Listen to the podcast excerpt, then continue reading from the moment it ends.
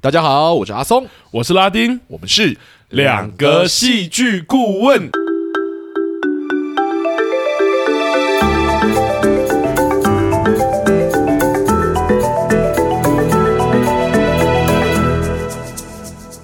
哟，我们终于来到我们的第四季了。没错，终于又重新见面了。对，那我们的第四季的主题是昂档强片，对，那我们现在虽然已经开始了我们第四季的第一集，嗯但是如果大家现在想要持续点片的话，还是可以点哦。没错。而对且我们既然是昂档强片，其实就很需要大家说，可以告诉我们一下昂档是哪 些。对对对，你们想要听哪一些作品？最好是今年度以内的作品啦。如果是对去年末的话，我们勉强可以接受。对对对，但对最好，是刚好是最近有上映的，或最近已经在播的。因为我们之前就有说我们要开始追逐热度了。对对，我们希望 能在这一季里面，让我们稍微跟得上一些就是经典片的，就是哎，不是经典片啦，那个有热度的片的，对对对。讨论度一起跟上这一波热潮，这样。对，但还是要说，因为我们是就是分析类，然后我们会有暴雷的成分，所以我们真的没有办法追得像大家其他那种无雷影评这么快啦。对对对对对对我们还是会需要大家点完之后，我们还需要几周的时间沉淀一下，然后把它看完，然后整理一下我们想要的资料，这样。对所以 on 档最后也会冷 掉。呃，主要是要看完， 真的有点难主要是要这样把它看完，这样。你对们对对，点的太早，我们有时候真的根本还没播完，我就没办法聊这样子。嗯，对，所以大家还是体谅我们，体谅我们一下啦。但如果是电影的话，应该是有办法很 on 档的。对对对，就是你点了，我们看了，我们其实就有办法尽快的整理出一个资讯来给大家。对，而且也不分国国籍，也不分那个片源，对，对对对。好，那在我们今天开始之前呢、其实我们想要在这边利用我们的平台稍微插播一则，就是有关圈内的事情的一件新闻。这样呢，如果大家有看那个 FB 上的一些新新闻事件的话，搞不好有追到这件事情。嗯对，那没有听到的这件事情，我们也希望透过我们的平台，可以再次传播一下这个资讯，让大家对于这个影视产业或者戏剧产业，呃，安全的重视，这样子。对，虽然我们的人那个收听人数可能还没有真的到某些大平台那么多啦，对了，但我觉得还就是尽想一要份力了，尽一没错份力没错这，样其实就是呃，这个事件如果大家有看，应该知道，就是三月十一号就是影集《出勇》这部影集。是然后他们在苗栗做拍摄的时候，其实，在收工的时候，就在收工要从那个河谷回来的时候，有一位呃摄影师，然后还有一位工作人员，就不幸呃有坠落溪谷，然后最后有就是往生的事情。是，那其实就引起圈内很多讨论，那包含对影视产业长期也许超时工作啊，或者是因为台湾的呃一些经费或是的考量等等，很多制作上的考量，我们之前在制作那一边有聊聊到嘛，所以在制作上考量可能就会有一点呃延长工时啊，或者是不健康的加班等等的状况。是对，所以这边也想要就是让大家呃知道这件事情，然后我们也也许正视或是关注这件事情。呃。我们这边当然没有办法讲太细了，因为我们自己并不是新闻从事人员嘛，所没以错我没们也错是透过不一样的平台去了解这件事情。那、嗯，如果大家可以的话，就是持续关注这件事情，让社会知道说，哎，我们对这件事情其实是重视的。然后我们也希望能改善一下台湾影视圈，然后就是影视产业相关的呃工作品质这样子。嗯，好，那今天我们的新闻就先讲到这边。那如果嗯大家有兴趣的话，呃，可以上网去搜寻一下相关的资讯，可能会得到更更全面的资讯。这样没错鼓没励错大家可以多去调查一下这些事情。这样是是是。好，那我们今天就回归到我们的节目喽。哦，第四季第一集，对对对，那老传统嘛，还是要跟观众讲一下，就是还是会爆雷啊，这个传统不会对 变。然没错、后没错，呃，观点还是主观的，当然我们会用比较客观的语言包装起来，让试图让你可以咀嚼我们这次的观点。这样是是对。那我其实非常非常的期待我们今天要聊的这一节目， 哦，怎么说？对，因为我说过了嘛，我最近我之前上一集里面有聊到，就是说我对于就是我最近追了很多很多的韩剧，这样有，而且真的是非常多，对。多到平常聊天的时候，阿松都会跟我推销、 是，安利我这样。然后呃，我发现韩国的作品的最近的品质真的是越来越好了，哦 应该说是，应该是对我来说是很稳定。就是当我看到说，诶，他要做某个题材的时候，我就觉得他们有办法做到一定的程度。对嗯，，那《少年法庭》这部，它一出来的时候，我其实就蛮想看的，因为它的议题我蛮感兴趣的。你说少年这件事情，对对对，呃啊已经把我们今天要聊的节目说出来哎了。呀，没关系啊，大家嗯大家已经看到熟标题已经知道了。对，对，其实我觉得我们也没有必要每次都这样卖关子。是是。然后那个我在看的时候啊，我真的是没有想到，就是这样的议题，我本来以为是很严肃的议题，嗯嗯嗯殊不知嗯嗯我就是看的速速度流泪这样，啊， 对，一直哭，然后我觉得他们真的还是有抓到一些戏剧结构或元素，他不是只是讲议题而已，是是是，他把那个议题本身的沉重性用戏剧的方式呈现的非常的好，这样。对然后我就看到的时候，我确实觉得哇，好感动哦。嗯，嗯，嗯嗯那所以，我一时呃一听到有人点点这部戏的时候，我就很期待我们第一集要做这件事情。哦，这一部真的也是观众点的，对对对。对，那接下来前面四集我们目前都有观众点了，所以我们前面四集的节目都已经决定好了是对，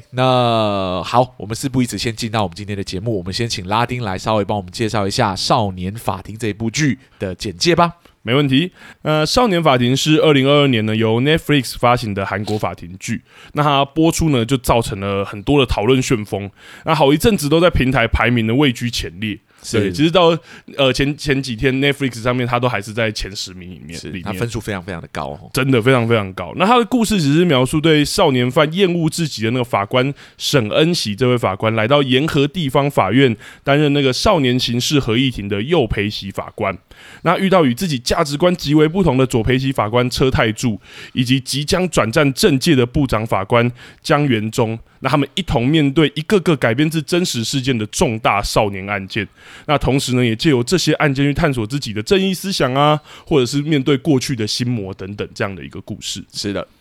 那这边我就要来问阿松了，请我就在看这一部剧，我一开始也真的是很感兴趣，是它的开头就用了一个有点呃反。怎么说？一反我们期待的方式，就是开头就是女主角就直接讲说，就她对于少年犯，你想到她要讲什么？结果她是说厌恶自己，哈对，我觉得一开始很特别的这个操作，然后呃，整部剧好像也顺着这个东西开始往下演，嗯所以我也想问阿松说，对于沈恩熙这个主角的设定吗，或者是对于这整部剧，你有没有什么特别想聊或者想要说的？啊， 呃，我觉得先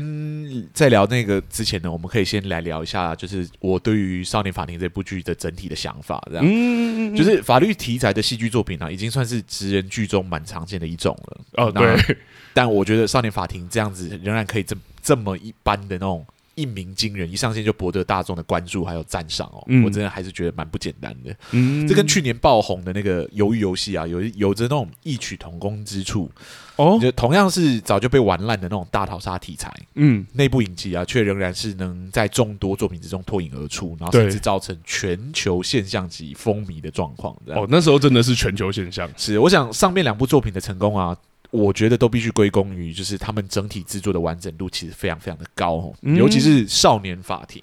嗯深刻讨论少年犯议题的它，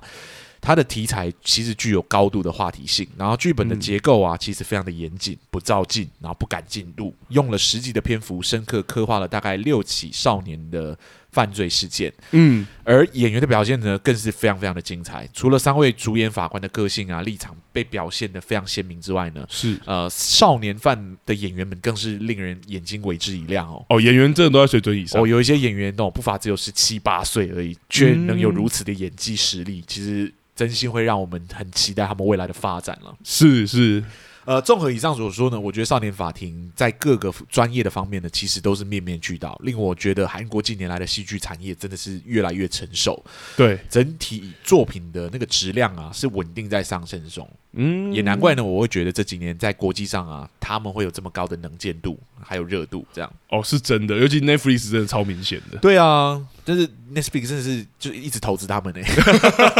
他们有说，就是从那个鱿鱼游戏之后，真的是每一每一个月就有一部大韩剧 这样，就是大韩剧出现这样。对对对，所以回归到我们的节目风格啦，嗯呃，从戏剧顾问的角度去剖析《少年法庭》的话，呃，嗯这部影集到底有没有什么鲜明或者值得被拿出来讨论的特色呢？嗯，我想了一阵子之后，我觉得毫无疑问应该要被点出来的是，就是这部剧的第一个大亮点，也嗯就是你刚刚有提到女主角沈恩熙呃这个角色反英雄的那个人格特质。反英雄，对，呃，所谓的反英雄，英文叫做 anti hero，其实嗯是一种、是指一种那种英雄原型。嗯，对，那这种角色呢，会从事着英雄般的行为，但他却有属于着反派的缺点或特质。哦，他还是英雄，对对对，而这个特质呢，可以是好比说不良、不纯良的动机，嗯，，对，好比说嗜血法医或者瓦昆版的小丑里面，这里面两部戏的主角这样子，嗯，或者说极端执行正义的手段。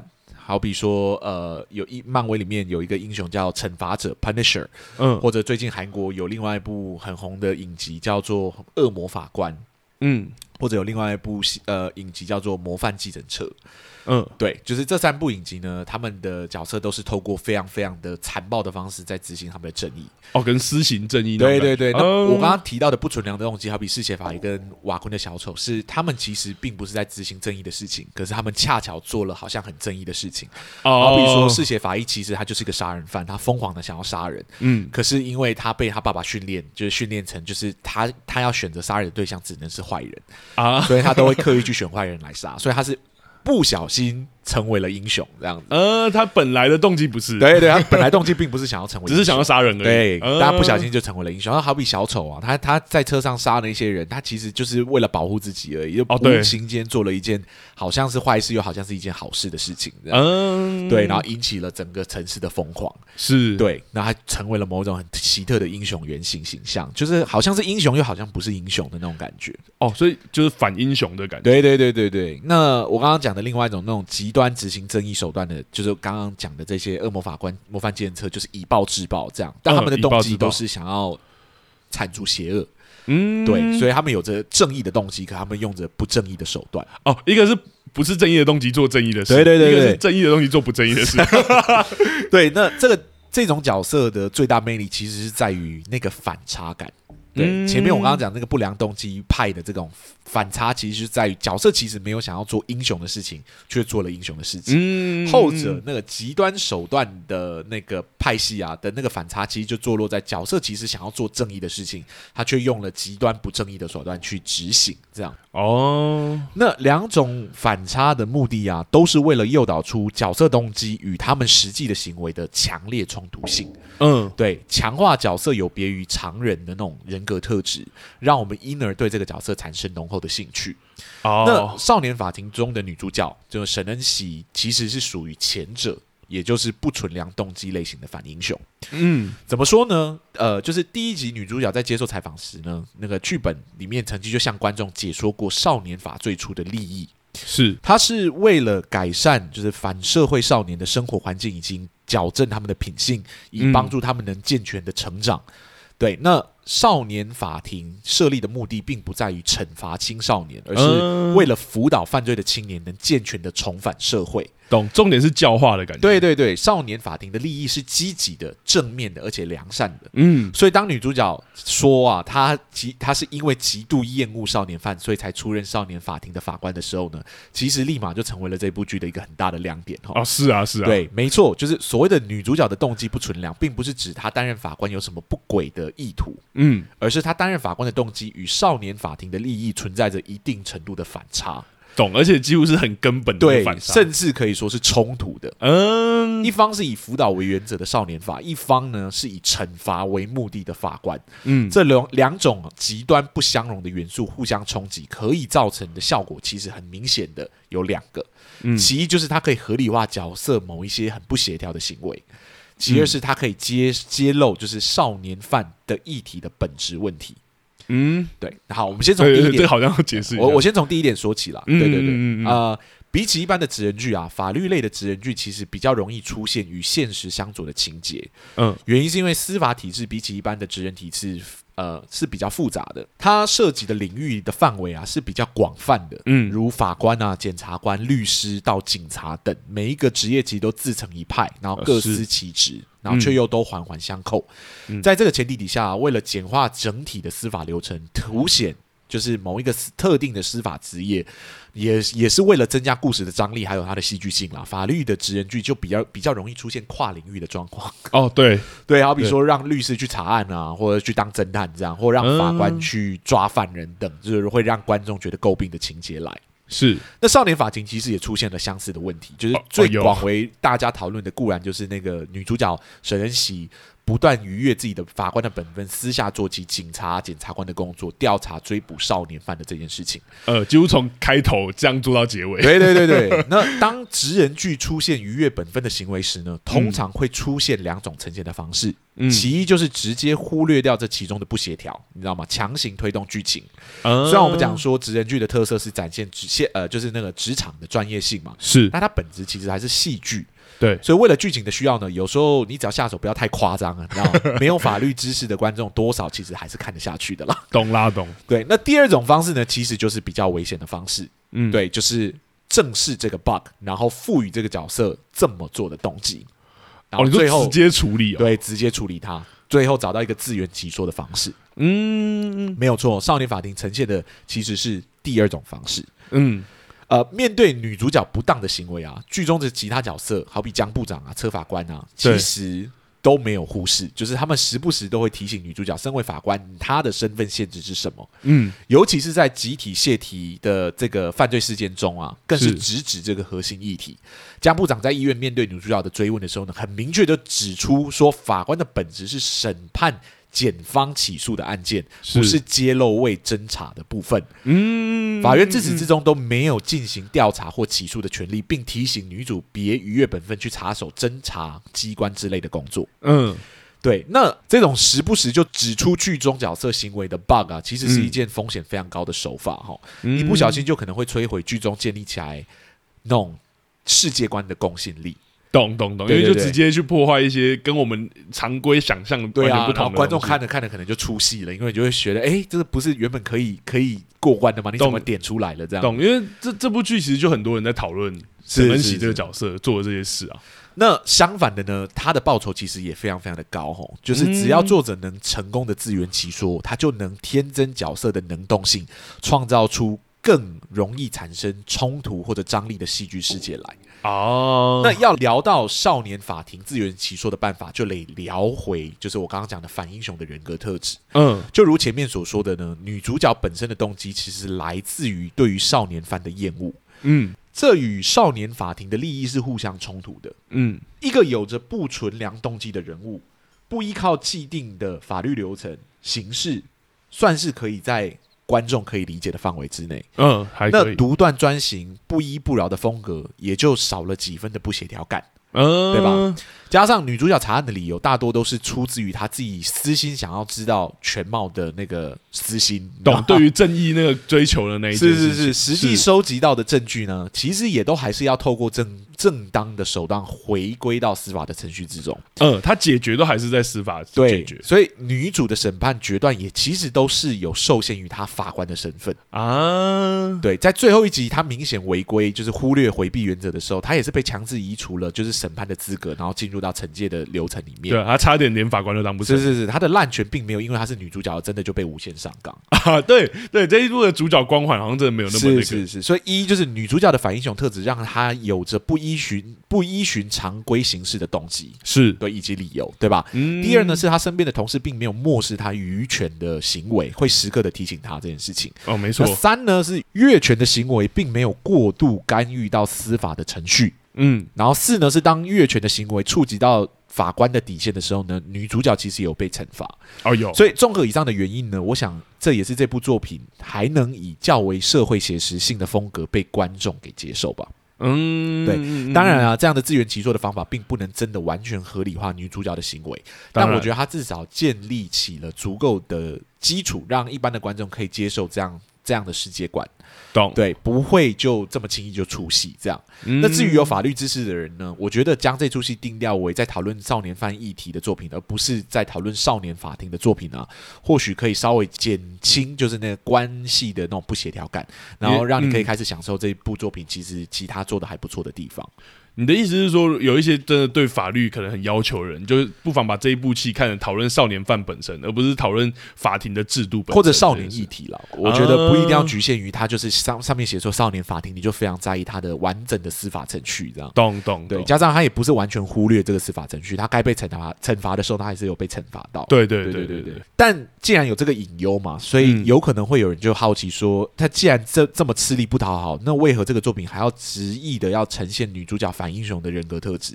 嗯，对，那这其实就要提到，就是反英雄的另外一个功能，就是那个他有着对于传统价值还有理想的挑战。嗯，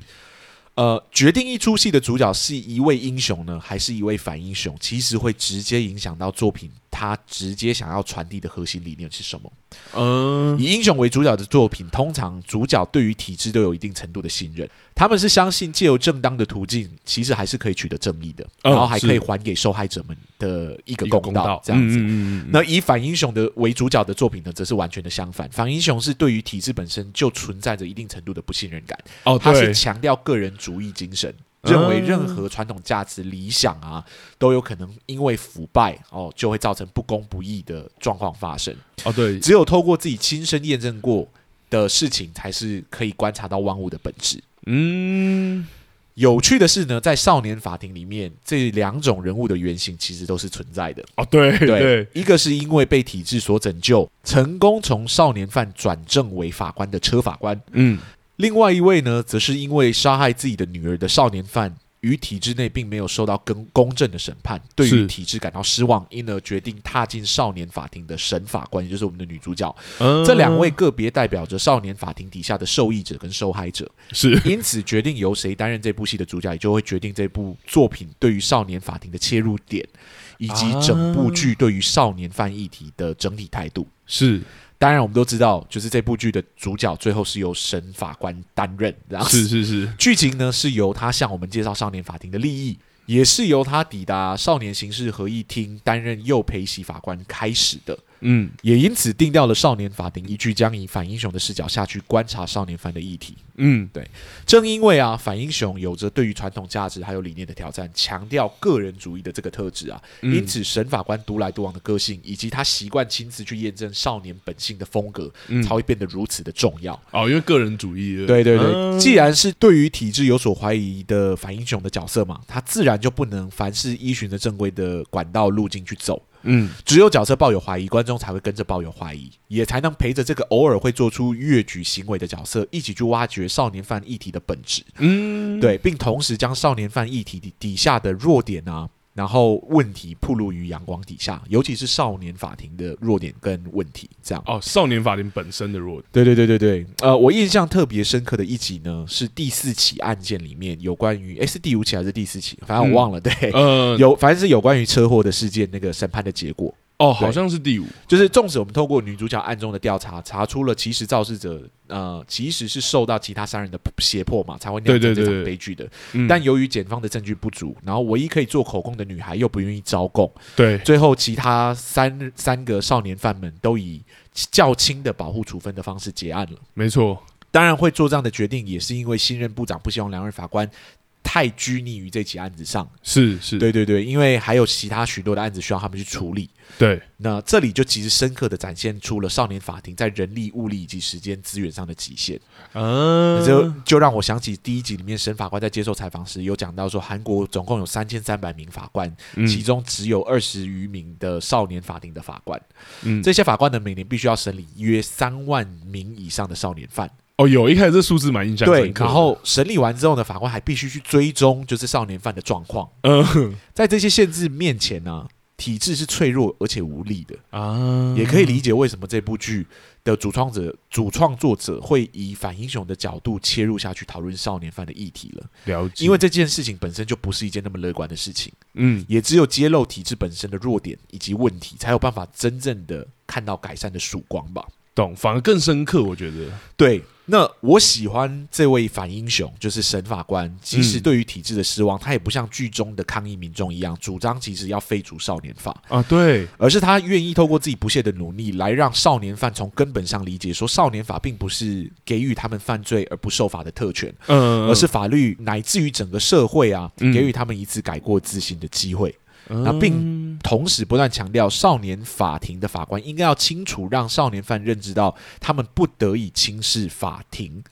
有，他对其实一直在挺着，他是提那个法律的重量这件事情，是也要也也要让他们认知到说，他们自己的行为对于他者影响的严重性。嗯唯有这样子嗯才能真正达到教化的效果。呃，教化不是真的只是嘴巴说教化，是，所以这啊这是我觉得这个角色用反英雄的特质，在这个剧里面发挥到真的蛮淋漓尽致的。他是把真的少年法庭的议题其实带到非常的极致，嗯对。然后因为这个角色有反英雄的特质，其实我们才看得到少年法庭这个机构本身的弱点跟问题。嗯嗯嗯，嗯对，那不是说这这个故事里面没有英雄啊，英雄原型有啊，就有有是有车英雄， 就是车太柱啊，对，车太柱英雄这样，对，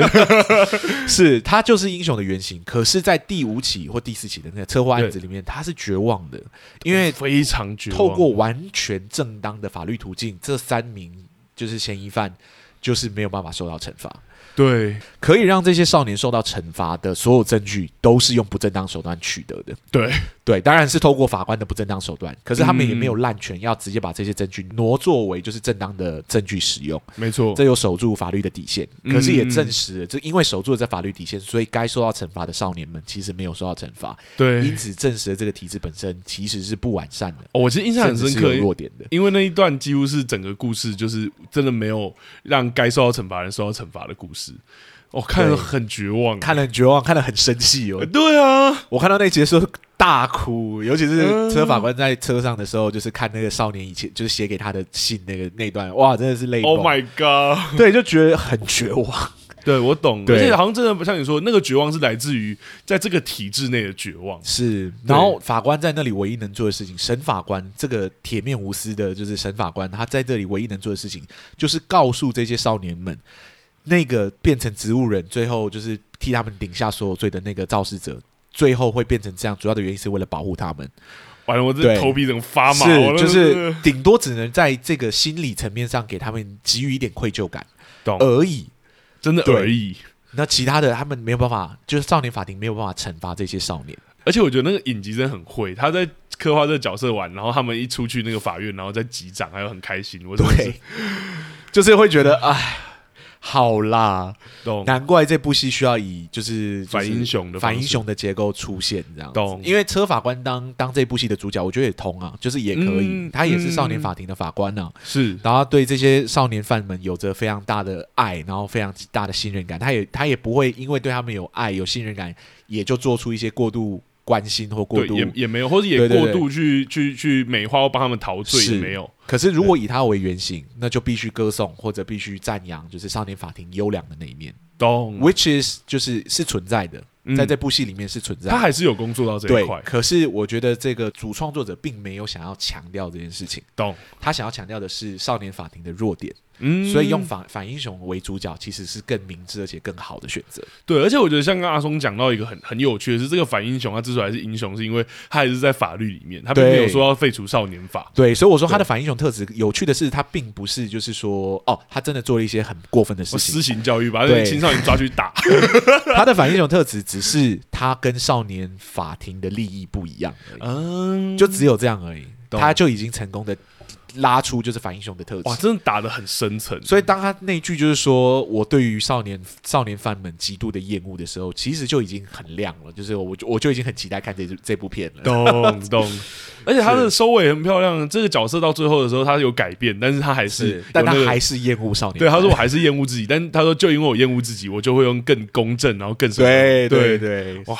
所以所以我觉得很聪明了，用这个用这个反英雄的特质。那、嗯当然有可能会有人说，要达到我们上面说的目的啊，是就是不使用反英雄的角色原型，或者说，哎、不要让女士女主角以身犯险、以身试法，其实应该也做得到。哦，好像网络上确实有这些对声对音嗯对，那这一点我其实不否认，就是我觉得我脑中有想到好几种方式是可以解决这件事情。嗯对，但在这里，我觉得我还是要强调一下，戏剧顾问的工作其实是针对创作者有做的事情进行分析结构。哦对对，就从我个人的观点上来说，我觉得他反英雄的结构与女主角以身试法的行为其实都有其原因在，懂而且他的手法与他想要达到的目的其实是吻合的，因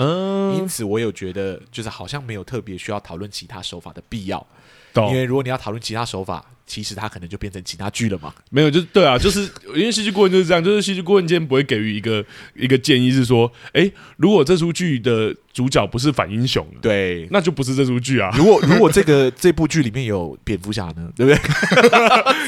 对是我也可以做这样的假设啊，但呃嗯因为他没有这样呈现嘛，你去讨论无限的可能，其实没有太大意义，还对不如直接讨论他其实有呈现的事情。那懂我觉得，就算以他目前有呈现的事情，我是有被说服的，懂，他还而且是有完成的啊，而且我对啊觉得他的目的也达到了嗯。我确实有看到，就是这个体制本身的问题，还有懂它的弱点。好像也不用帮他找替代方案的感是觉，是是，对，好啦，我我目前对反英雄的结构就先分析到这里。嗯那我要反问拉丁了，你自己觉得你在看完《少年法庭》之后，你有对这件事情本身有，你觉得对这部剧里面你有什么特别留下印象深刻的手法或戏剧结构是你可以跟观众分析分享的？特别想分享，其实有欸诶、因为刚刚在聊的时候，其实应该观众也听得出来，我其实真的很喜欢啦。 是是对，但是我对于这出剧，其实我有想要挑剔的东西哦，啊，但是我觉得还是要先给我很大一个篇幅来称赞它。来来来来，来好，我没关先系我说我们喜欢的啦嗯。对我其实真的蛮喜欢《少年法庭》带给我的观看体验的。啊尤哈其是刚刚已经提到很多嘛，前面提到那种反常规的主角设计啊、反英雄啊，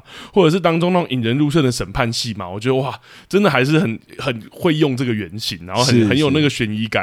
但其实真正让我感到享受啊，我就是觉得还是《少年法庭》的那个故事结构啊。啊对哈，我觉得在影集上，《少年法庭》就是采用有点像阿松之前很喜欢提的那个那个让子弹飞的那个结构。啊对，当中虽然有一个个看似独立的少年事件啊，但我觉得创作者很巧妙的利用这些独立的案件串接起这整个故事。是，因此，案件之间虽然独立，但整体结构却可以被当成一个大故事来看。啊哈像影集前段嘛，女主角沈恩喜跟男主角车太柱，刚刚阿松提到那个对少年犯的概念，那个存在的那个基本冲突。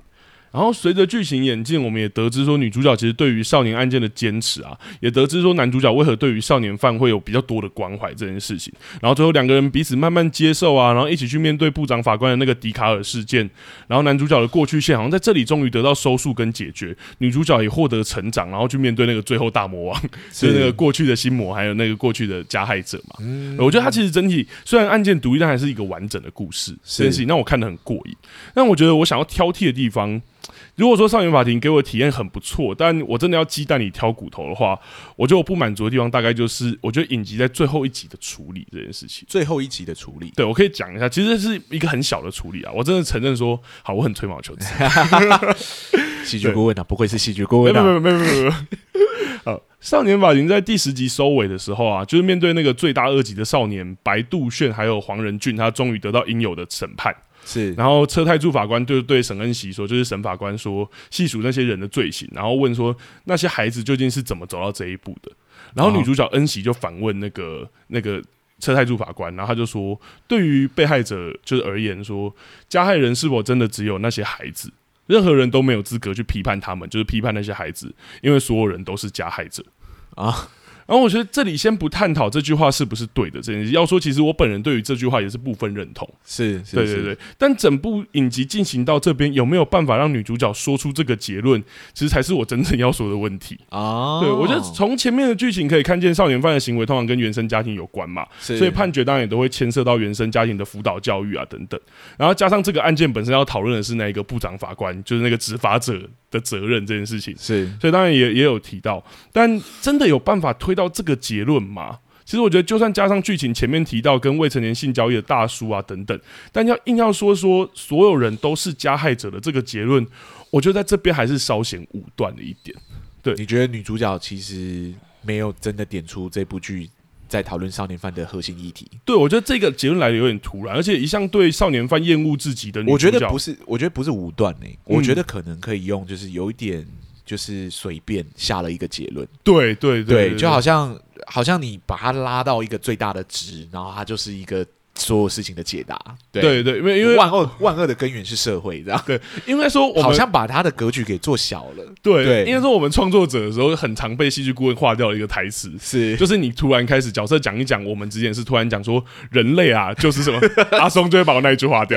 开始讲大道理了，就说 OK OK，我知道你想要讲话，用别的方式讲了。就是感觉好像创作者想讲啦。对对，对好像是创作者的声音这样。对，那我觉得就是回到这个问题，就是一向对少年犯厌恶至极的这个女主角，在这个时候为何会有这个想法？如果这真的是她一直以来就有的想法，只是没有让观众知道的话，那前面这个角色的所作所为其实也没有太多线索可以看出来。啊哈 啊好啦，我其实可以知道，我说我就知道自己是吹毛求疵嘛。是我知道这其实是角色面临最后这个案件所说的一段话，然后可以理解像刚刚阿松讲的，其实大概就是创作者借由角色的嘴想要阐述的概念啦。是，对啊，这有点痕迹太重了。对对对，确实，以戏剧顾问的角度，我我会把它划掉，或者就是说，以改的再特别一点，懂改的更像是这个角色这个角色会出来说的话，对。嗯，不要这么轻易的讲出，好像车 法官也会讲这句话的感觉。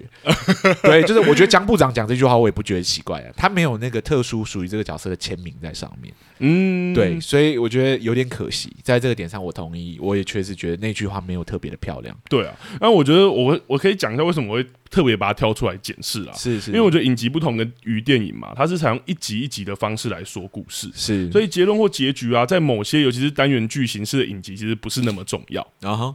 那有些影集甚至没有所谓的以结局嘛。但如果是在这一部《少年法庭》，我们刚刚有提到，《少年法庭》不是这样的结构嘛，因是此它的结局或每个立论其实都是线性累积的。因此，当角色突然说出某个从剧情里面找不到直接来源或线索的结论的时候，真的就会让身为戏剧顾问的人产生一点困惑。对，那个笔就会很痒的。对，想要把它圈起来的。对，但前面也有说了，我觉得一一个一句话或一段一小段台词就说这个剧有瑕疵或问题，我觉得真的有点太吹毛求疵了。对了，我觉得也可能是收尾的地方，他想要做一个漂亮一点的结论。我其实在，在在整理这个点的时候，我有看他，他其实前面有铺一些像那个两个少年犯，也不是少年犯，他们已经成年了，然后在被车太柱法官审问的时候，他们就有扯很多社会的问题。是，是我也觉得好像创作者有想要把它推到那边。啊但有时候角色讲的台词，如果真的没有给我们一些铺垫，或者他的台词太不像角色讲的话，是就真的会让我们跳出。会，跳出，会对出戏这样。，对对对这是但另外一种可能会让观众出戏的原因，就是忽然间角色说了其实跟他的性格不太相符的台词出 来。对，但我还是得说，哇，这整部十集结构之完整，真的要硬要挑，我真的是很想说，我一定要挑出一个那个，挑出一个毛病来。对我要挑出一个毛病，我真的只能挑出这种很台词或是很小的东西。懂啦，懂。对，啊那结构真的很完整，刚刚也有讲过了。对，一般的韩剧都是十六集，然后在 Netflix 上独立制作，好像都是压在十集以内。对，都是十集最多。所以他们其实本身就有就是十六集的篇幅，把它浓缩到十集的时候，其实作品会更浓缩一点。嗯，对，所以我一直觉得他们十集的结构其实是非常非常的完善的。对对，对，而且我其实觉得这一部他搞不好还有不知道，他最后还让那个最前面那个少年犯感站觉上会有旁边第二部啦。对啊感觉会有我想第二说部，可是这一部他好像我查了一下，好像就写了四 年哦。对，所以第二部可能要再等个等等等一阵子，好啊，他啊，可是他四年值 得啦， 结构真的完整，就好期待下一部他会怎么带出就是这个作品的其他议题，就少年犯的其他议题来。对，好，这大概就是我觉得我自己要硬要鸡蛋里挑骨头的结果是了。是是，但我也想问阿松说，哇，哎刚刚其实阿松也说很喜欢这一部，然后你挑出他很多优点。是那除了反英雄这件事情，你还有没有想要特别提他的其他什么特点，或想分享的？呃，另外一个我觉得《少年法庭》其实处理的不错的地方，其实是它剧情铺排的方式。哦，剧情铺排，对对对要来讲结构 了。其实也没有太多可以讲，但我稍微提到嗯一下，就《少年法庭》呢，其实是采固定世界观的单元剧形式在运行，嗯，核心的角色与工作环境在六起案件之中呢，其实没有太大的变化，主要哦变化的呢是这群角色在审判的少年犯们，嗯还有就是他们的故事这样。对，有别于一般的单元剧呢，是一集一一集解决大概一个事件。少年法庭其实是平均用一点五集到两集的篇幅去解决一个少年犯的案件，是，所以总共用了十集的篇幅，共解决了六起案件。嗯，那比比起一般的影集多出的那零点五集或一集的篇幅，其实就是大大提高了剧本对于每一起少年犯的事件描写的喘息空间，让嗯每一起案件呢，其实有了更细腻的琢磨与铺排。嗯，呃，一般来说啊，这种以单元剧运行的那种法律剧，对，对对对，都会刻意的将特别重大的案件摆在整部影集的头跟尾。哦，对对对对，对最对精彩嘛，对啊，那将重大的事件摆在开头，是为了能在开局的时候就吸引到就是关注度，嗯同，时也能充分展现剧情的特色，还有角色的实力。嗯，对，那将重大的案件呢摆在结尾呢，是为了让这个影集结尾的时候呢，能再次拉高整部影集影集的那种戏剧张力。是，满足观众看戏的欲望，同时也吸引就是观众期待下一期的到来。这样，如果有下一期的话，嗯嗯嗯那少年法庭也确实依循着这个惯例去运作。哦全影集中就是最令人发指的两起案件，分别其实就是坐落在影集的开头还有结尾。啊，对一起是少年童的分尸案，对，那是在开头；嗯另外一起呢，就是在结尾的沿河集体强奸案。对，那另外四起案件分别是家暴案，然后还有蔚蓝青年恢复中心的逃狱案，嗯然后第第三个是那个高中集体的泄题案，对，然后最后就是我们刚刚其实有提到的未成年无照驾驶的交通事故案嘛。嗯嗯嗯，那这中间的四起案子呢，一就是案件的调性其实都比较温顺一点，没有前后这两起案件血腥暴力。对，有二点令人发指。对对对对，二是涉及这些案件的少年犯们，其实多少都有一点自己的苦衷，嗯并不像前后这两个案件的少年犯一样是丧心病狂哦。哦，真的，对对对，那我原本以为呢，我对于就是就少是年嗯我个人呢、是冲着就是要看审法官这种严要严格审判的哦，就是反英少雄年那犯个，嘛对对反英雄的结构的呃的我来说，我本来想说就是我可能前后会比较喜欢，然后我中间可能会觉得比较看不下去这样。啊，对，就我在想说中间这四起案子可能对我来说就比较没有吸引力，对，但结果真的令我太意外了，就是 这中间的四起案子所带给我的压迫感还有紧张感，比起前面就是前后这两起丧心病狂的案子，可以说是有过之而无无不及。这样，我很惊讶，因为你说压迫感跟紧迫感，对对对，然后其中又是以就是逃狱案。就是那个蔚蓝青年回复中心的逃狱案，让我留下了非常深的印象。这样，嗯嗯嗯嗯，好，我们我们说这个蔚蓝青年恢复中心的逃狱案，是主要的情节呢是在讲述法官们呃，其实会定期去拜访，就是恢复中心。这对，样，那他们这次去拜访的是蔚蓝青年恢复中心，嗯在他们拜访的期间呢，接获到了有关恢复中心虐童还有挪用就是捐助金的举报电话，嗯嗯，因而对这个恢复中心展开了调查。却不料呢，这个恢复中心的主任在调查期间因身体不复，就是就是不堪重负，然后就病倒了。嗯，然后嗯主任的女儿，就是那个主任的女儿，因为没有办法忍受少年犯就是在就是母亲病倒的期间，嗯讲那些闲言闲语，对对对，还要讲一些闲言闲语啊，然后出一些言语的侮辱啊，嗯那他常年累积的怨念一触即发之下，冲动就把所有的少年犯赶出了恢复中心，嗯，最后导致了七名还在服刑期间的少年犯失联失踪。然后经历了一番波折呢，才好不容易将这七名少年犯带回法院重新审判。嗯事情才告，就是就此告一个段才落。真的告一段落，对对对对案件本身呢，其实已经有够错综复杂了，对，真的，对。但我还是真的得夸奖一下这个导演对于这个故事的剪辑手法哦。嗯，导演呢刻意将法官、中心主任、还有主任的女儿，还有最后的少年犯们，用嗯四个角、四个角度的视角分割成好几个片段，嗯然后透过故事的推进，缓慢的将所有的片段拼凑起来，成功营造出一种浓厚的紧张还有悬疑的氛围。哦是真的有，好比说，当女主角在医院查证到说主任挪用那个捐助金是为了给受虐的儿童的少年犯，就是嗯付医疗费之后呢，女主就特意的赶回就是那个恢复中心去，对，然后回到那里的时候就发现，就是空间早已经经历了一片混乱，地对上满是玻璃碎片，然后还有被破坏的家具。嗯只见就是主任的女儿缓慢的从二楼走下来，然后嗯就是很镇定的告知，就是说他的妈妈已经被送往医院，这样，然后画面就一切就切到主任，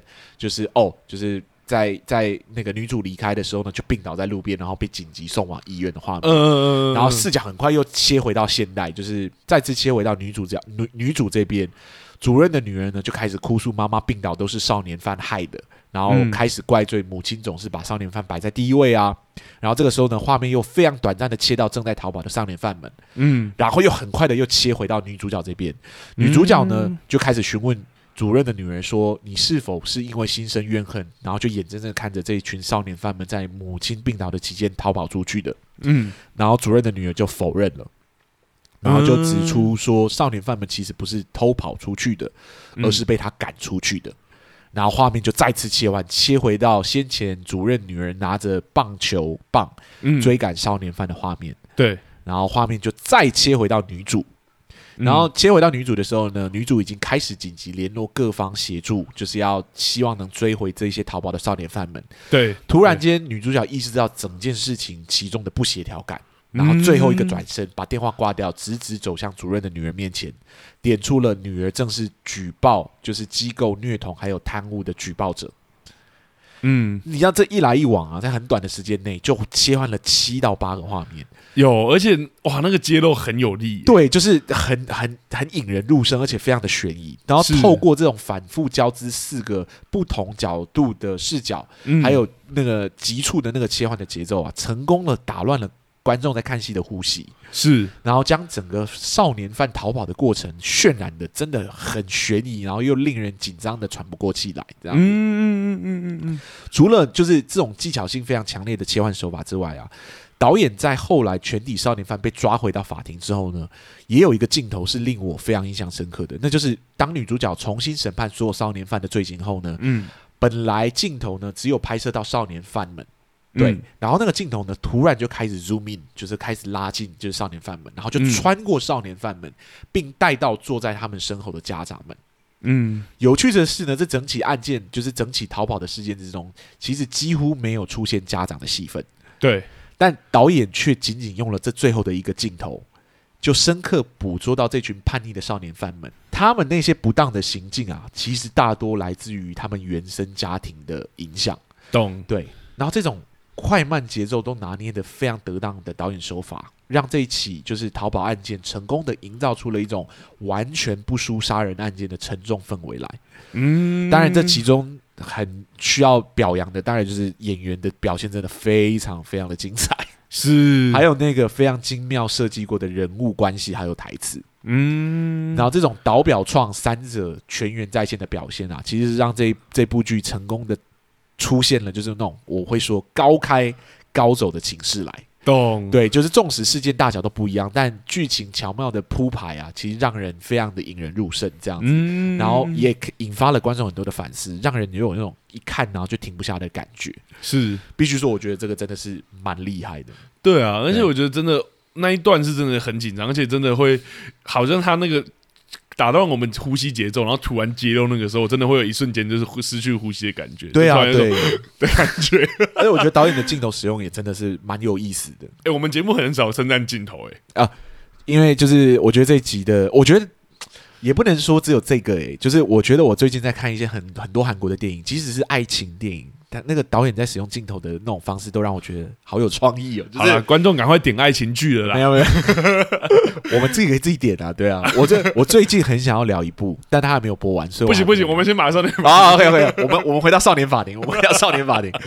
对，呃，除了这一集之外呢，其实另外其他几起中间的四个案子，我都觉得非常的精彩。有啊，我们刚刚说的那个车祸案的最后那些镜头的换变换位置，对啊我说好喜欢尤其是呃，不是车祸案呢，车祸案还算血腥的。嗯我觉得最让我意外的是考试的那个集体作弊案，就是那个呃，笛卡尔事迪克件，迪卡尔事件，对那个。是最不血腥的，然后对没有人流血，然后顶多就是一个考试作弊的事情而已。嗯，结果他的给我的压迫感还是好重哦，没有，他后面又牵扯到那个大事件，太对，厉害了啦。尤其是最后就是那个沈法官在那个沈就是在跟蒋法官讨论的事情的时候，哇，嗯我觉得就是他说我我是为了少年犯们，我有非做不可的事情这样。嗯，然后当那个当那个沈法官说，那这一起事件里面的少年，其他的少年的受害者呢？对，而且我觉得很厉害的地方就在这，我们以为少年犯造成的受害者，像这种案件里面没有直接的受害者，应该就没有真的受害者。就我们想说作弊一般都不会有受害者，哎对，就对是受害者可能就是那个学生而已，结果没有。他们他们透过这个事件里面，就是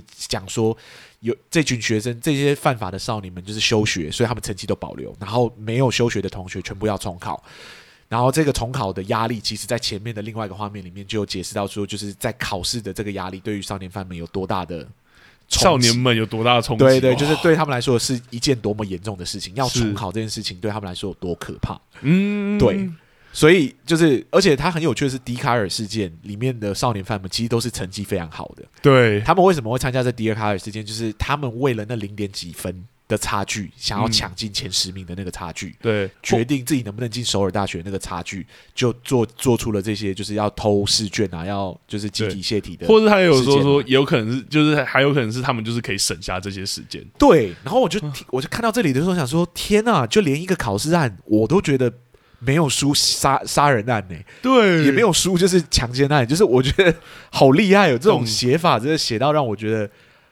哇！有啊，就是真的原本以为张力要掉下来，想说这个案件对我有什想么说好哦，那就是个考试的作弊案，你能你能扯到什么事情？对哇，扯到扯到超严重他的事讲那个情。休学的时候，我怎么哇？ 对，我想说天哪，就是真的是一群少年们被搞到哎、对啊，对啊就完全没有犯罪的人，就从突然间要重新面临要考试的压力。那而且大家如果经过升学的压力，都知道那那个压力是有有多大，尤其真是的如果你是顶尖的学校。你真的就是为了那零点几最分近的差最别。近 YouTube 有那个很红的影片啊，就在讲说繁星计划，就不用考试，然后建中繁星就是建中的前一趴对 的学生，然后去撕台大医科的榜，到底有多紧张？就是都是很顶尖，然后你真的是只有一个，然后一已经是建中的一趴了，是就全台湾可以说是首府的一趴了，啊那有多紧张？那个真的是哇！我看到的时候马上连接到看完少年法庭的那个，对，所以我真的觉得就是很厉害，就是他们铺排每一起事件的方式，即使事件的大小不一样， 嗯，给我的压迫感其实都是非常相似的。我觉得他都还是有掌握那个张力，或者对是他要给我们的感受，但我或者是反我觉得最重要不是不只是它剧情的铺排方式，而是它每一集要带出来的核心理念，其实都非常的非常的棒。我懂，我觉得很对难，真的很难。我们要花一集的节目来讲，这太难。我觉得它的结构真的好我快，要好夸这个真的可以从头夸到尾的。对，像我觉得那个刚刚讲的逃犯案，呃，嗯逃狱案，就是他要讲家庭这件事情，我觉得哦我也是，家庭是我的软肋啊。啊！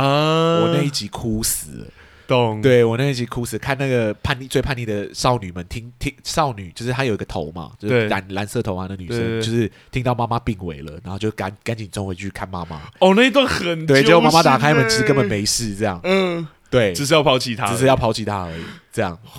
难怪这女孩会变坏，你知道吗？就是你会有一种觉得，哇，这这些少年们的原生家庭是多么可怕，这样。嗯，对，第二起的家暴案我也是哭死啊！懂没有？我就是刚那对啊个陶渊安那个他原本的家庭那边，我也很难过啊。他对就是说，因为他在讨论家庭，然后也讨论忽视这件事情，是是可是连那个机构里面好像都有忽视这件事情。啊啊，好好好，对，而且好那女儿自己讲那一段话，她就是说：“你不要，就是我早就知道爸爸是跟你离婚了，是不他才不是在外面跟我。”Oh my god！好难过、哦。啊 所以我觉得他每一个像逃狱犯就是讲呃逃狱的事情讲家庭， 对然后那个考试考试的事情就是讲那个升升学嘛，升学的压力，对对，然后第第四起就是哎、不是第四起，就是车祸案讲的是少年法庭的就是弱点，这样对子，有点无力，或者是呃，他们的一些原本要对要对面对的现实。我觉得他对就是每一起案子都攻不一样的议题，然后有每一起案子都都把少年犯的议题给圈成一个环出来，你知道吗懂没有？这个真的要讲可以讲开。我原本也有想说，我们这一集在聊的时候，我有想说我可以讲那个呃那个大小题小题大做，小题大做，但是我就是说之前已经讲过，而且真的要讲哇，这个真的可以挑太多讲可了，以讲太多了。真的。对了，好了，我啊们就非常喜欢 嘛。谢谢大家点的这出剧啊！ 还要问后面的问题吗？ 好，我们还是问一下好了，如果这出剧要戏剧顾问的话，你觉得需要几个戏剧顾要 问？要不要一起讲？好，一二三，零零个。对啊他我觉得他好清楚他自己要做什么，然后他做的非常非常的好。对，我觉得对，结构真的工整到，你看我刚刚就说要硬挑，我就想说我一定要来挑一个，我就只是能挑到那种台词类的。 是是是。对啊，但我觉得除了戏剧结构非常完整，我真的我真的被里面的少年犯的演员吓死哎、哦，演员真的很对啊对。好，最后我们来聊一下这个啊。 我觉得他们可以用纯用眼睛演戏，我觉得太厉害了。对啊，，就那个眼神，好像你真全世界欠你一样，就好可怕哦。对然后我在看的时候，因为我自己是演员嘛，我就在想说，我自己演戏，我不办法演成这样嘛，因为真的是，哎、他们年纪是从十七八岁到二十七八岁都有，但他们全部都演出那种少年犯的那种感觉来，好像他们年纪都很轻一样。真的觉得他们训练体制真的是很夸张的厉害。而且我有看，我有看报道，就是演车法呃演神法官，就演女主角那个角色，他说嗯连他在跟那些。就是少年犯对戏的们都被吓到，啊对他说天哪，就是太会演了，太会演，而且她她被吓到的那个其中一集的那个女主角，她其实没有演戏的经验，是素人。是好像是素 人。 Oh my god！然后想说，天是是素人， 我我认输了。好像这样他从荧幕里面出来打我们的有受啊对过对训练对的，，我们有受过训练都是假的，你知道 吗？不要只是靠天分。 对，就是觉得天啊，也太厉害了！就是这群演员真的是很厉害耶，是对，而且我觉得连就是主主要演员真的没话讲，我觉得主要演员他可以在讲很凶的台词，可是他眼睛是有泛泪的是这些，是哦，我觉得好是多好细节，好厉害，看都有吓到哎、欸。而且我觉对得啊车法官也是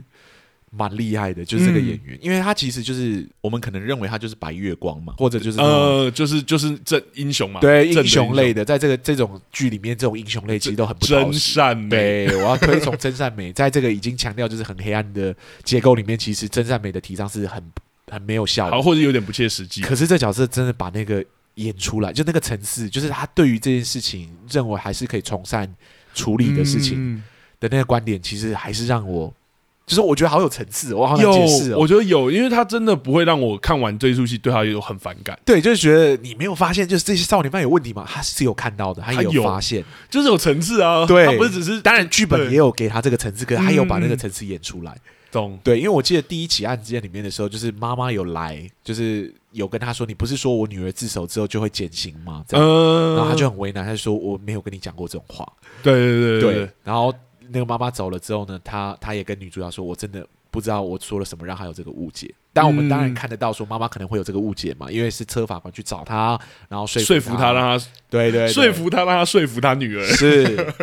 然后他讲的也是有可能可以从宽处理，可是也对不也没有真的答应他，也不见得对，对啊因对为啊他对啊实际犯的案件太严重了。真的太严重了对，，其实是这个已经算很从宽处理了，因为真的被罚的不是他女儿，被罚二十年的是那个就是那个女生。对，那个女的，而且我们另外一看个到女生后面，他们是可以推回刑事庭在那个的，也不是是说是十号就是真的追所以踪。我觉得就是即使是英雄，然后即使我们知道是白莲花类的角色，他都很他都很不扁平诶、他没就有是很有层次欸诶、连那个部长法官，我原本以为他就是对那啊种父父讲那个那个腹父黑权结构，对，就是一个很很那个高高大上，然后就是一个是一个一个男性角色，然后会把女主角贬低什么，也没有，他也有他的层次，对，他也是为了少年犯，然后最后做那个哇，是，而且我觉得我必须非常非常夸奖这部戏其中一个非常厉害的选择，嗯，就是他们整部剧的核心的象征物件是那个指套。哦哇，我真的觉得哦，我很喜欢、欸，我很喜欢而那个、且后面还变两个指套，对对 对，因为指套在这一出剧里面，我们看得出来就是翻纸的工具而已。嗯，对，可是那个指套其实很间接的象征的，就是法官们在处理这些案件里面需要的谨慎，对还有公，就是还有背后的努力对跟背后后花的努力跟时间，这样子就是对一。页一页翻，一页一页看这样。我觉得也许选什么法锤或者是法徽都没有办法那是么表达这件事情。那我觉得，当然这出剧有对于少年法庭的某种批判，可是借由这个象征的物件，他们其实他这部这部剧也在传递说，他们其实没有在怪怪罪法官的意思。嗯里面四个法官，里面有出现四个法官嘛？对，其实个性都不一样，对于少年法庭的运作的逻辑也都不一样。嗯，可是你真的没有办法完全的讨厌他们。就算是最后一个罗罗法官对也对，是，罗法官你都没有办法真的讨厌他也有们把很明确的东西讲他清楚。他讲的其实是法律的一个知识，呃，法律的一个观点，对啊，就是说，就是迟来的正义不是正义这个观点。嗯，对他每一年要处理三万起案件，每一个真的像女主角这样一个一个去调查，三万起怎么可能办得完？对。他讲的其实也没错而，且少年事件，他确实说少年事件尽快处理，确实少年事件跟其他重大刑是案，就是所有的哎对证据都已经指向了，你没有办法有其他的选择的情况下，为什么不结案？嗯，对他的他的站的立足点在这，也很明确，而且也是女主角那边理过于理想化，她是走是现实面的这个，他也是现实层面的提出来说，所有的证据都提出来了，就是没有这个问题这样。嗯，可是我觉得女主后面在谴责他的时候，其实也是合理的。对她说：“这群少年们轻易带走了一一条人的生命，而你只用了三分钟的时间，让他们理解法律就是如此可以被轻易的东西，就是轻视的东西，就是你你可能求快没有错，嗯嗯嗯你可能没有做做出错误的判断，懂可是你实际付出给他们的时间，让他们没办法重视这个整体的法庭的流程，你没办法感受到法庭的庄严感。”嗯，对，所以这就是很多核心理念的冲撞。可这是辩证啊，没有对啊人真的是坏人，只尤其是法官没有被塑造成是坏人，对顶，多是有点急掰 而已。但我觉得是有一点机对你知但道他的吗辩证真的很很好看啊，对啊啊是，所以我觉得那个象征的物件就变成是好符合这出剧的精神，就是即使嗯我们个性不一样，可是所有人在面对他们自己的案件的时候，其实都是必须去看看得很清楚。看那些资料，花很多时间去做很多功对课，，我还记得在考试，就是江部长被女主角举发的时候，嗯他不是去找院长吗？对然后那个那个部长就听看到这件事情发生，他就跟那个部长说，呃，跟院长说，没有，就是他们没有实际的证据，嗯，实际的证据这样对对对子，对，对他们都是臆测而已，这样。嗯然后女主角就说：“有、哦，我有证据。”然后我觉得这台词写的很厉害，就是江部长的第一句台词是说：“那个案件我看了不下百遍，已经没有其他的证据了，你不可能有其他的证据。”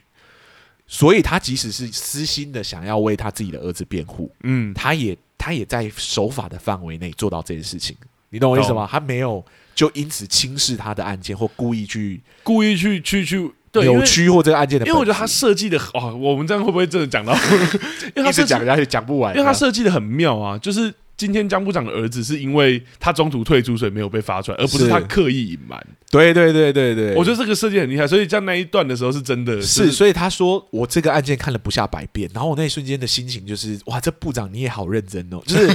不是说懂懂，懂不是说你是这里面好像快要成为反派的人，你就没有在做法官的事情、欸。没错，如果你你的案件里面有弱点，你也必须承认他是有弱点的，嗯对。嗯，但他就是因为知道他没有弱点，所以他他敢说，就是女主角没有任何的证据，殊不知是他儿子自己承承受不住，就是那个压力，然后最后自首了。对，所以那个证据是新的证据，嗯，所以即使是这样的角力关系，他都有办法让我们喜欢上每一个角色。然后你刚刚讲江部长那个最后的反转，哇，也哭死 了，哭死，对啊，对啊，那那个车车警车法官去找江法官，然后跟他鞠躬那一段，我真的是哦，超级难过。而且他还跟他，我觉得他写的还是很厉害，他不是跟他讲说，就是我早我第一眼就认出来，对，所以他处理的那么多的案件，他前面也有讲，是，他一眼就可以认出这是他曾经对，就就是是帮助过的少年犯哦，哦。然后那台词写得太好了啦，台词写得太，因为我我还隐隐约约记得，就是说那个女主角说服江部长去自首，就是说就是放下这件事情的原因，就是她问他说，你从你在这里的第一起案件一路到现在，每一起案件你都会写日记，对对然后说我问你，你最后这一这一篇的日记你要怎么写？哇哇，用别人困住别人呢、 用别人的 用别人的弱点困住别人呢、真是好厉害 哦！懂啊，对啊，就是你也不是在说他做错了什么，而是你的你原先的那个正义感呢？对你没有你在这里没有犯任何一个错误，然后就是因为最后这一起，你真的要毁毁掉你所有一直以来的坚持的事情吗？对，而且那个职也很酷，因为他进法，他转战政界是要是要是要去修少年法，是是是他就说你为了要做那一件对的事，你就要现在要做这啊对我本来想说，哇，这种这种时刻还要强制洗白，这角色会不会有点太晚了？结果没有，我觉得洗白的好成功， 整个被感动爆这样子。对啊是，那你就会觉得前面他那种坚硬的个性，好像就是好很努力要去做什么事情，是他真的想要为少年犯做一些事情，嗯，可是他真的太无力了。懂。我对我觉得哇，我觉得我们聊这么多，其实都可以讲它结构的部分是真的，我觉得他很知道自己要做什么，而且真的好像反复推敲。对，好啦，好啦，好啦，好啊好啦。好，大家打住了， 打住了。打住了，打住！我们两个戏剧顾问已经问了，就是有几个戏剧顾问，其实应该要结束了。 对，但我觉得聊得很开心了。嗯对，聊聊这部剧，我真的聊得很开心。而且我觉得，就算我们已经雷成这样了，是雷翻每个案件雷都翻，了，这样还是可以看。还是可以看。我跟你讲，还是可以看。光是冲着表演去看，光是冲着这些剧本的台词去看，我觉得都值得。完全对，对啊，当然如果你没有被我雷到，那更好看。更好 看，更好看。这样我怎么办？我们是不是在一开头讲？ 其实不见得。我觉得我们今天这样一讲完，搞不好观众在重新去看的时候，会看到更多有趣的东西。有可能，对啊会有不一样的观点啊，搞不好。对，因为好看的剧就是二刷三刷是没有问题的。对，我觉得这部剧真的值得啦。是啦，如果你你心情最近比没有那么糟的 话，重复的翻是可以的。对对对，如果你今天最近心情很糟，我建议你就是看一些喜剧啊，看一些轻松哦的这作品，部确实是一个看了会有点生气，对，有点沉重的作品，对有点这样沉。重的作品。好啦嗯， o k 我觉得我们要打住了。好，好，我们今天两个戏剧棍的节目就到这里。对那我们下一周要来聊电影了。哦哎，其实我有在想说，我们这一季到底还是不是要维持一周一部影集、一周一部电影的感觉？因为昂档，我们其实真的应该要追逐啊。我 对，有可能 就是有人就是点电影比较多嘛，我对们也不可能全部都一定是追影集而已。所以如果电影比较多，我们可能就是随时可能会变化，然后就有可能有变数啦，跟观众对预对告一对下，对，跟观众预告一下。这但样刚好下一周还是观众点到电影，对观众刚好点到电影，对对，因为同一个观众点的，我们要特别谢谢这位观众，就是对长期支持我 们，原来是我学妹这样对对对对对，是，然后他就是点了就是《少年法庭》跟我们即将要聊的下一部戏这样。是日本的电影，日本的电影，然然后后它改其编实是去年的电影，可是它是嗯今年才在台湾上映，对，叫做在车上，是，那对是改编村上春树的小说，是对。那我们下一下一个礼拜就会聊这部作品，那期嗯是期待大家如果还没有看过这部作品的呢，还应该还可以进电影院看吧，还可以进电影院看，对，然后进去看，然后我我已经看完了，然后我这边可以跟大家讲说。其实真的蛮好看的。嗯嗯嗯 嗯对，所以如果大家有兴趣，可以进去看一下。但它是艺术片啦，所以你可以斟酌考虑一下。你也是有一个，我觉得也是有一个状态可以。 这样对对对对，但我觉得啊，我下我们下一集可能会聊到，对，对对对所以我们就不要在这边爆太多雷，大家有兴好趣去看这样子。对，好，那我们两个戏剧棍今天节目到这里差不多了。是那如果大家喜欢我们今天的节目分析的内容呢，呃，先哦，就是请大家帮我们支持一下，然后帮我们点个五星评价、到 Apple Podcast 然后任何的那个 Podcast 平台上、去留言啊，对去等等留。言这样。然后如果你们想要跟我们做交流或什么，也都欢迎私讯我们的粉砖跟我们做交换意见这对样，子。那也都还可以点剧哦。是是是，那如果你有。朋友对于就是看这种剧评类的节目有兴趣啊，也欢迎帮我们多推广一帮我们下。推广一下，谢拜托谢拜谢托。谢，这样子。然后我们已经到第四季了，我们非常开心。这次聊 On 档片，我们可能会聊到非常非常多，就是观众自己喜欢的作品。所没以，错，如果你现在有想要我们聊的作品，然后是今年度的作品，无论是影集或者是电影，嗯无论是哪一个国家的作品，无论是什么样的题材，都对欢迎私讯我们，向我们提出哦。是，好，那我们两个戏剧顾问今天的节目就到这里啊、谢谢大家，我们下个礼拜见喽，拜拜。拜拜。